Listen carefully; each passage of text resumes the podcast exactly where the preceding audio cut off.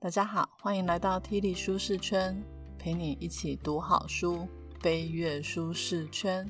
今天为大家带来的是一本我非常喜欢的作者亚当·格兰特的新书《逆思维》。如果你还不认识亚当·格兰特，可以去听我的 Podcast 第二到第四集《给予还有反叛改变世界的力量》这两本书的说书哦。你之前在看亚当·格兰特教授的书的时候，常常会带给我一些思考上的冲击，就是我以前习以为常的事情，在他的研究下，居然都有另外一层新的风貌。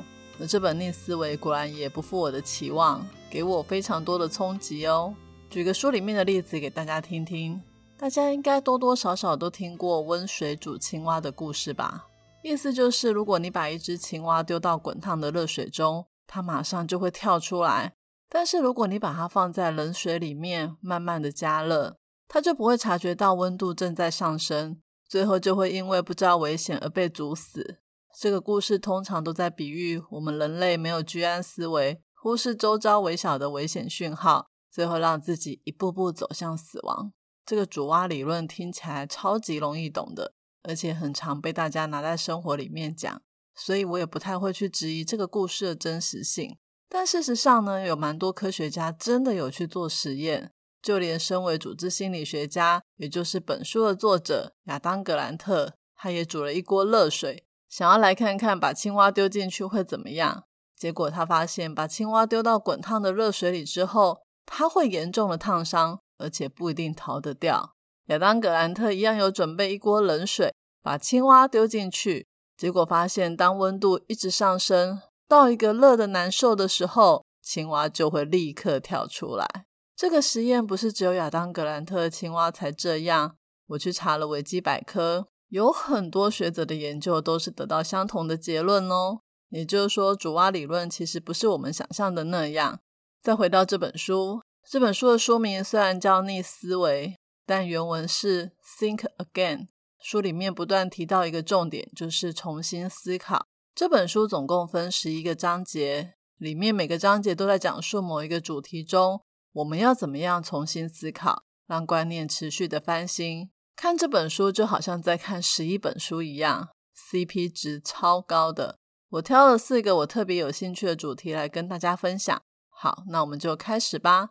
本节 Podcast 将为你带来以下四个部分：一。像科学家一样思考。二、影响动机的最佳说服法。三、教育出重新思考的下一代。四、你的职涯有无限可能。首先，第一部分我们来聊像科学家一样思考。像科学家，那不像科学家还有什么思考方式呢？书里面有提到，我们在思考或是谈话的时候，经常会用三种不同的职业心态，分别是传教士。检察官以及政治人物。举个例子来说好了，有一个人叫史蒂芬，他想要投资，他姐姐投资的某一个基金已经好几年了，而且对获利也很满意，投报率大概都有两位数，还不错。但是呢，这个时候有个投资上蛮有经验的朋友跟斯蒂芬说，这个基金有风险，建议你不要投资。如果你是斯蒂芬的话，你会怎么做？这时候，我们就来看看我们刚刚说的那三种思考模式。当斯蒂芬的姐姐告诉他说，他跟朋友都靠这个基金赚到钱，一直说这个基金有多好有多好。这个时候，他们就进到了传教士模式，他们会想尽方法来宣扬他们的理念。但是呢，这时候有朋友说这个基金有风险，那如果史蒂芬觉得这个人应该是看不惯他赚钱，那他就进入了。检察官模式会找出各种的理由来证明别人是错的，就好像检察官一样，一定要打赢这个案子。再来，史蒂芬呢跟他的姐姐感情很好，姐姐呢是他一直想要讨好的对象，所以这个时候姐姐推荐他买基金，他就进入了政治人物模式。也就是说，当我们想要获得某一些人的支持，就好像政治人物要获得选民的支持一样。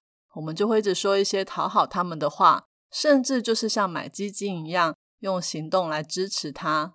讲了这三种传教士、检察官、政治人物的思考模式之后，听起来好像蛮正常的啊。我们不都是这样吗？只要认定一个想法，就会想要宣扬自己的理念。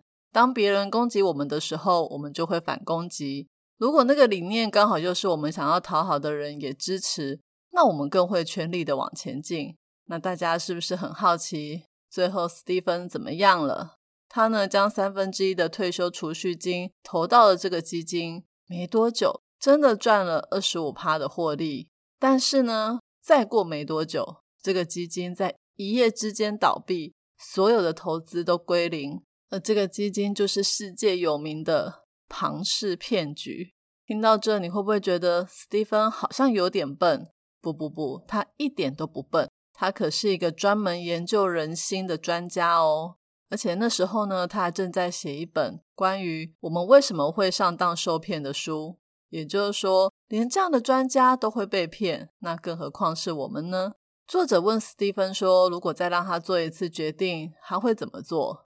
他说：“他会更有系统的分析这个基金的策略，而不是单纯的只相信投报率这种结果。又或是他也不会把这么多的鸡蛋都放在同一个篮子里。”会试着去做其他更长期而且小额的投资，这样的对话呢，其实就已经是跳脱了传教士、检察官以及政治人物的三种思考模式，进到了我们今天这本书最重要的模式，也就是科学家模式。还记得我们刚刚说，这本书一直围绕的主题就是重新思考，而对科学家这个职业来说，重新思考就跟呼吸一样的自然。科学家的任务就是不断的发现自己的理解有没有什么不对的地方，怀疑他们所知道的事实，而且对不知道的保持好奇，并且根据新的理论来更新观点。简单说，就是你不会把自己知道的东西变成真理，就像你不会说主蛙理论一定是真的，你会去怀疑它的真假。你要么就是去找资料，看看有没有人做过相关的实验，或者是自己煮一锅水。抓一只青蛙来试试，用新的数据来更新你的想法。如果我们是科学家，也就表示我们必须要对很多事情抱着开放的态度来面对。说真的，这个过程并不是很舒服。你要很常挑战自己，然后每天可能都会觉得自己很笨、很傻、很天真。不过，如果真的这么做的话，你一定会一天比一天更有智慧。那科学家的思考是天生的吗？或许有些人天生有些特质，让他们比较容易以科学家的态度来思考。像是比较谦卑的人，就比较能够接受自己的不足，想要追求更好。但就算不是天生谦卑的人，一样可以透过后天的训练来变成科学家哦。这也是作者为什么写这本书的原因。作者认为，如果我们可以掌握重新思考的技巧，我们将会有更多的机会在工作上获得成功。生活过得更幸福，就像现在我们进到了后疫情的时代，我们的工作生活在这三年有很大的转变。如果我们可以用重新思考的科学家态度来发现问题、解决问题，或许可以帮助我们在工作、生活或者是事业上带来另外一股新的气象。接着第二部分，我们来谈谈影响动机的最佳说服法。在生活里面呢，我们常常都需要去说服别人接受我们的观点。但是如果我们用的方法不对，反而会让人家更抗拒，为了反对而反对。来讲一个生活里面的例子，不知道大家身边有没有那种死都不肯打疫苗的人？我自己身边是没有啦。不过我倒是有听说，有的人因为年纪大不打疫苗，觉得不打没事，打了反而有可能会死掉。当然，刚开始打 COVID-19 的疫苗的时候，的确有很多新闻告诉我们有人打了就猝死的事件，但政府也都说那个几率很低，叫大家放心去打。在书里面也有提到一个类似的实验，有研究者找了一群对麻疹疫苗有疑虑的人来，给他们看得了麻疹的小朋友的照片，跟他们说不打疫苗会有多危险，如果是婴儿得了可能会死掉。结果你们知道吗？那些本来对打疫苗就很有疑虑的人，看了这些影片，听了这些说法，反而更讨厌打疫苗了。有个妈妈生了三个小孩之后，她都没有给这些孩子打疫苗。有一天呢，她带年纪最大的孩子去看医生，医生就一直说打疫苗有什么好处，还警告他如果不打的话会有什么风险。诊断的过程里面呢，妈妈感觉到这个医生充满着优越感，她觉得自己受到了攻击。觉得医生在指控他，想要自己的小孩生病，把他说的就像是一个坏母亲一样。大家听到这里有没有觉得，其实我们很常做这样的事？就像我们家丽慈最近在准备会考，我每天都逼他读书，他只要稍微有点懒散，我可能就会说：“你一定要好好读书，将来才可以出人头地。如果你不好好读书的话，你以后会流落街头之类的。” 为了要教他读书，我威胁、恐吓全部都来。其实这样的对话就跟刚刚那个妈妈跟医生的对话一样，丽慈心里会觉得被攻击，好像只要他不好好读书，就是一个坏小孩。像我们家丽慈还算乖，叛逆一点的小孩可能就会直接跟你杠上，就偏不读书给你看。作者说，这个叫回力标效应，也就是说，那些没有办法动摇我们的说法，只会让我们的信念更坚定。用台语来讲就是“撸共撸唔听”。其实呢，这种说教的大道理不用讲，对方也都知道。但是如果我们企图要用说教来劝说，叫他们承认自己的错误，并且做出改变，反而只会让对方更抗拒，让他们更不可能改变。我想这应该都不是我们的目的吧？明明就是要劝人家打疫苗，明明就是要劝小孩好好读书，结果到最后适得其反。不是活该遭罪受吗？所以这个时候，重新思考的科学家就要出动了，让我们转个念，用新的方法来劝说。这本书介绍了一个改变他人想法的方式，叫动机式误谈。它的理论基础呢，就是我们很难教人家改变，但是呢，我们可以协助他们找到动机来改变。动机式误谈呢，具备了重新思考最重要的两个特质，就是。谦卑与好奇，在对谈的过程中，我们的角色比较像是拿起一面镜子，让对方可以更清楚的看清自己，然后给他们力量去检视他们的信念跟行为，这样子可以帮助他们进到重新思考的循环，用科学家的态度来审查自己的观点。讲起来好像很深，那怎么做呢？就以刚刚那个麻疹疫苗来举例好了。有一个医师人员来找那个三个孩子的妈妈聊一聊。他一开始呢是用一个关心孩子的角度来跟妈妈说，他害怕万一孩子得麻疹的话，可能会有什么状况。不过这个医师人员有强调，他尊重妈妈的决定，但是他想要更进一步的了解妈妈的想法。接下来的一个多小时，他对于妈妈为什么会做出不接种疫苗的决定，提出了开放式的问题。然后很认真的聆听他的说法，然后他也承认这个世界的确是充满了疫苗安全性的困惑以及不安，来肯定那个妈妈的说法。但在讨论的最后呢，这个医师人员跟妈妈说，他可以自由的选择是不是为孩子接种疫苗，而且这个医师人员相信妈妈不管做什么样的决定都是为了孩子好。而这个妈妈呢，听到对方说，不管他是否决定让孩子接种疫苗。对方都认为他是为了孩子好，尊重他的决定，也就是这一句话改变了这个妈妈的想法。最后呢，妈妈让三个孩子都打了疫苗。其实这一章主要就是要告诉我们，当人们忽视建议，不是因为他们不赞同，而是他们抗拒这种压力感，不想要被别人掌控。这种动机是误谈保护他们的自由，不会给他们命令或者是提出建议，让他们在过程里面觉得很舒服，被尊重。我觉得这其实蛮容易想象的。我们跟一位很有同理心、不做道德批判，而且很专注聆听的人互动，自然就会降低我们的焦虑跟防卫心。也就是说，他说的话我们会比较容易听得进去。也因为听得进去呢，我们就可以去探索我们真正的想法，而且去跟这个人分享。那在这个过程里面呢，对方就会引导我们怎么样去重新思考，发现新的想法。所以，如果用在我跟丽慈的求学对谈的话，我觉得我应该要先提出一个开放式的问题，就是说，你有想要好好读书吗？然后，请听他想或者是不想的原因，确定他是不是真的想要改变，以及他有没有能力改变，也就是他的动机的部分。最后再跟他说：“妈妈，不管你做什么决定，你都是我最爱的女儿。”哼哼，你们有没有觉得这样听起来很不错？好，我来试试吧。这本书主要的概念就是告诉我们重新思考的重要性。里面讲了很多重新思考的故事。重新思考不只可以帮助我们说服他人，在辩论里面获得成功，甚至可能在关键的时候救你一命。书里面有提到一个森林大火的故事，有十五个消防员呢跑去救灾，最后只有两三个人活下来，而其中一位呢是队长。好，情况是这样的，当这个森林大火呢真的是烧到不可开交，这十五个人都发现他们不可能救火了，决定要逃生，但是火势非常的猛烈，一直追着他们跑。后来呢，这个队长就用了一个很奇怪的方式。他拿出了火柴盒，然后点燃火柴，把他前面的一个草丛全部都烧光。他先把草都烧光，成了一片焦土，让这个野火呢没有办法延烧到这个地方。然后他就呢脸朝下趴在这一块被他烧光的焦土上面。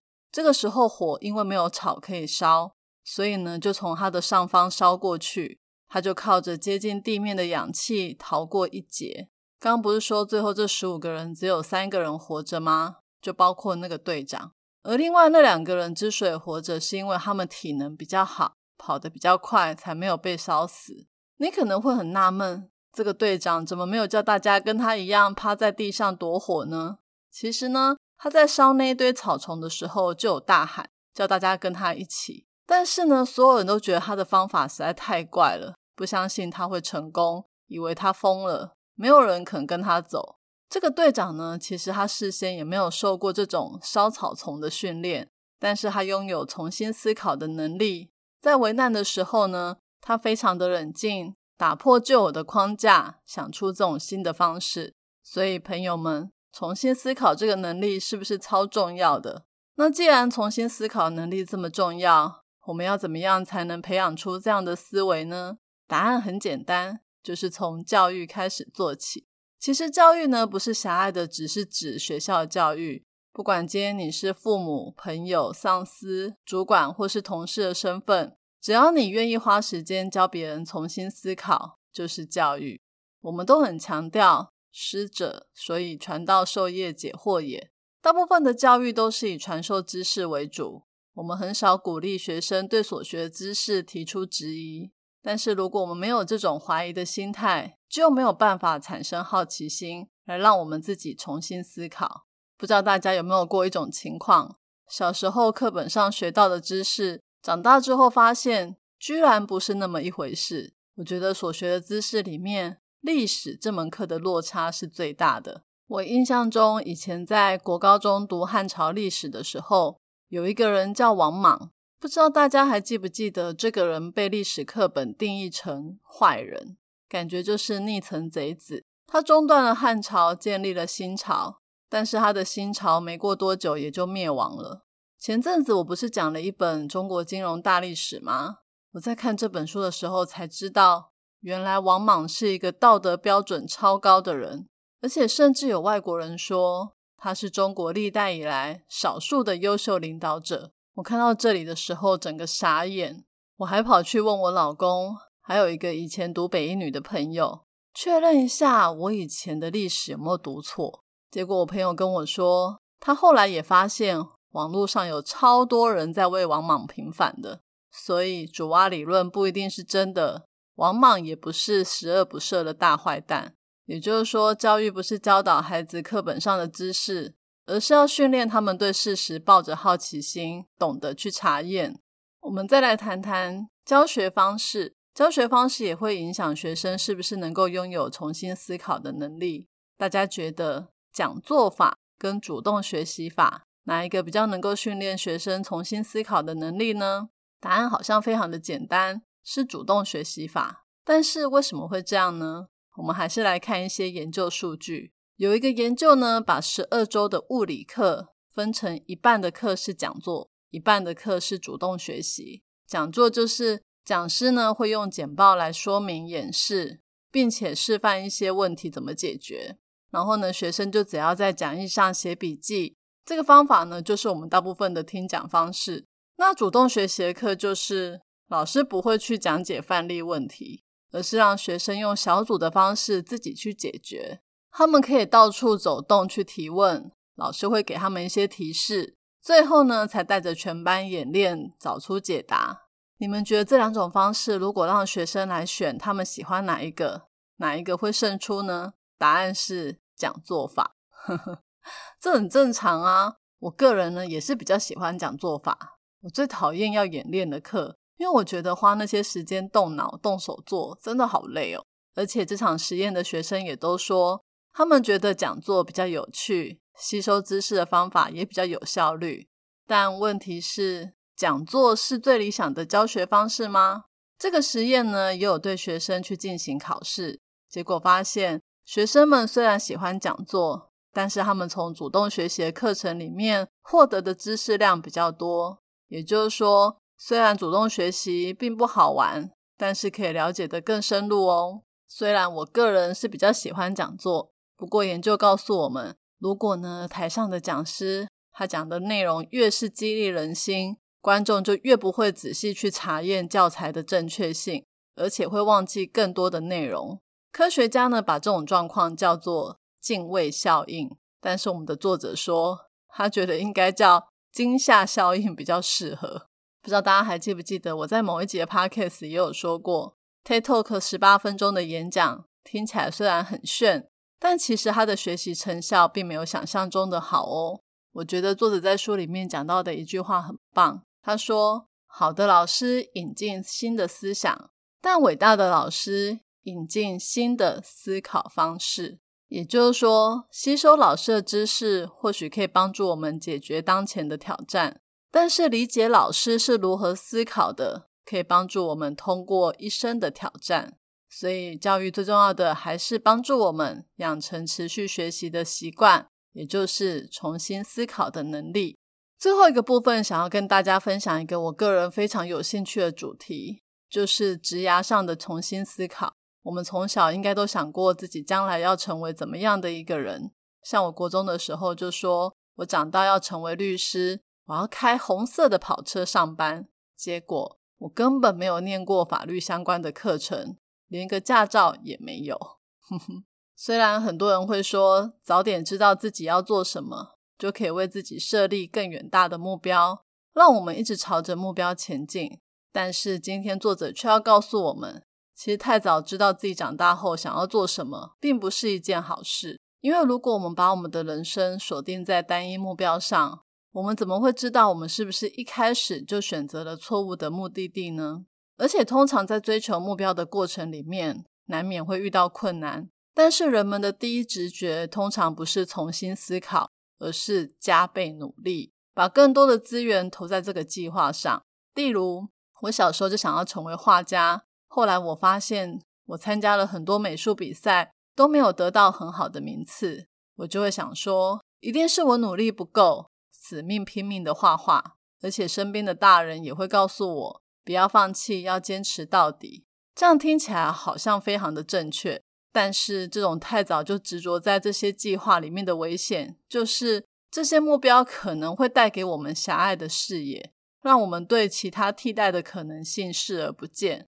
例如，学校可能有很多社团，像是烹饪社、电影社、球类社团都很有趣。但是孩子为了要成为画家，就只能选择美术社团。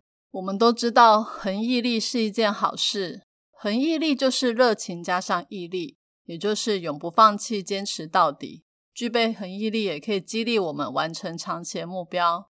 但是如果讲到今天的主题，重新思考的时候，恒毅力就不一定是一件好事。有实验指出，具有恒毅力的人。更有可能在赌博的时候不自量力，而且当他们执行任务失败的时候呢，还是会一直坚持到底。其实这个说起来非常的微妙，就好像是在告诉我们说，聪明的坚持跟愚蠢的顽固其实只有一线之隔而已。有时候呢，咬紧牙关，转身离去，或许才是最好的选择哦。那如果我们要帮助自己或者是孩子在职涯的选择上，启动重新思考的能力的时候，可以怎么做呢？首先呢，我们可以跟孩子说，工作或是职业不代表他的身份，他不一定要选择一个职业做到老。一个人一生中会做十几种不同的工作，也是很正常的。也就是说，你以后也不用去问孩子说，你长大后想要当什么？这种问题很多余。人生本来就是有无限可能的。再来就是。在成长的路上呢，我们在思考职涯的时候，也要避免陷入政治人物的思考模式。我们呢，很常会去羡慕那种看起来很有钱、很有声望、很酷炫的职业，想要去做这些工作，来让父母或朋友对我们感到骄傲。为了要去讨好别人而去做这些工作，就是所谓的政治人物思考模式。再来，在职涯的选择上，也要小心，不要进入了检察官模式。例如，有些人呢会看不起身旁的人都在追求金钱、财富、地位，然后就觉得那些人很俗气，自己呢就投入了非营利组织，想要来拯救世人。对，虽然拯救世人也很好啦，但检察官的模式，也就是你会去攻击别人，来让自己的选择看起来是正确的。那我们到底要怎么做选择呢？当然就是要用科学家的思考方式喽。作者建议我们每两年就可以对自己提出一些关键的问题，来检视自己的职涯。第一个问题是：你是什么时候定定目前追求的志向？在那之后，你有没有做过任何的更动？例如，我可能是小时候决定要当画家，但是我现在真的还想要当画家吗？会不会长大之后，其实我有别的想法？我是不是应该要每几年就要来修正自己的想法呢？再来，你现在的角色是不是已经到了高原期？有没有考虑要转变呢？你可能快要到了一个停滞不前的一个阶段。如果你没有持续想要改变的话，会不会之后的职涯会感到很无聊，没有什么突破性？那是不是在这个时候可以考虑转变，为自己开启一个新的人生呢？其实总归来说，就是。你去回答这些职牙检查的问题，就是定期去启动你重新思考的方式。它可以帮助我们怀疑现在的选择，也可以让我们保持好奇心，去发掘新的可能。给大家参考喽。今天的说书就说到这里，最后来讲一下看完这本书的感想。这本书呢，总共有十一个章节，在讲不同主题的重新思考。我今天只大概跟大家说了影响动机的说服法。教育的更新、职涯的重新思考，里面还有很多方面的讨论，像是怎么样改变人们的刻板印象，以及想法有错的时候是一件快乐的事，还有怎么样赢得辩论，或者是怎么样对事不对人的正面吵架，很多每个章节都很值得你细细品味，非常推荐给想要让思想焕然一新的人哦。今天我要送给大家的三个知识礼物分别是：一。动机式误谈法可以帮助对方重新思考，发现新的想法。二，好的老师引进新的思想，但伟大的老师引进新的思考方式。三，定期用科学家的方式检视你的职涯，让你的人生充满各种可能。我已经把今天所有重点内容都放在我的部落格 Podcast 的说明栏有连结哦。这一节题目是：听完了这本书之后。你有打算在哪个方面重新思考吗？欢迎你留言跟我分享你的看法。愿上帝让我们对周遭的一切都保持谦卑好奇的态度，以科学家的思考模式学习各样的奥秘与道理，让我们这一生过得充实又幸福。T 力舒适圈，两周一本好书，我们下次见，拜拜。